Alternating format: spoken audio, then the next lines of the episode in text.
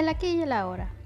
En la actualidad tenemos al alcance una variedad de técnicas que nos ayudan a cambiar nuestra forma de pensar y de vivir, sustituyendo viejas creencias limitantes por nuevas mucho más útiles, acordes a los tiempos que vivimos. Juan Tudela dice, pensar en presente es más útil que en futuro. Tudela, trabaja con las técnicas de afirmaciones y así como él hay muchos que hoy están pensando y viviendo en el presente. Los maestros Zen centran su vida, su día a día, en el presente, en el aquí y en el ahora. Porque hoy creamos un futuro mejor. El aquí y el ahora va más allá de la utilización de técnicas.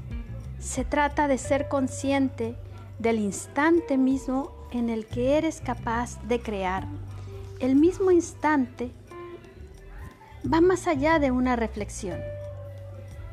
Las técnicas por sí solas no generan ningún cambio si no eres consciente de tus memorias emocionales que recurrentemente llegan a tu presente actual.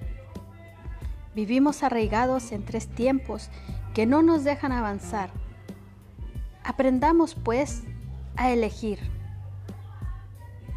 entre vivir en el pasado, crear en el presente y soñar con un futuro. Acompáñame en el siguiente post en donde te estaré hablando sobre el pasado. Que tengas un excelente fin de semana. Nos vemos muy pronto.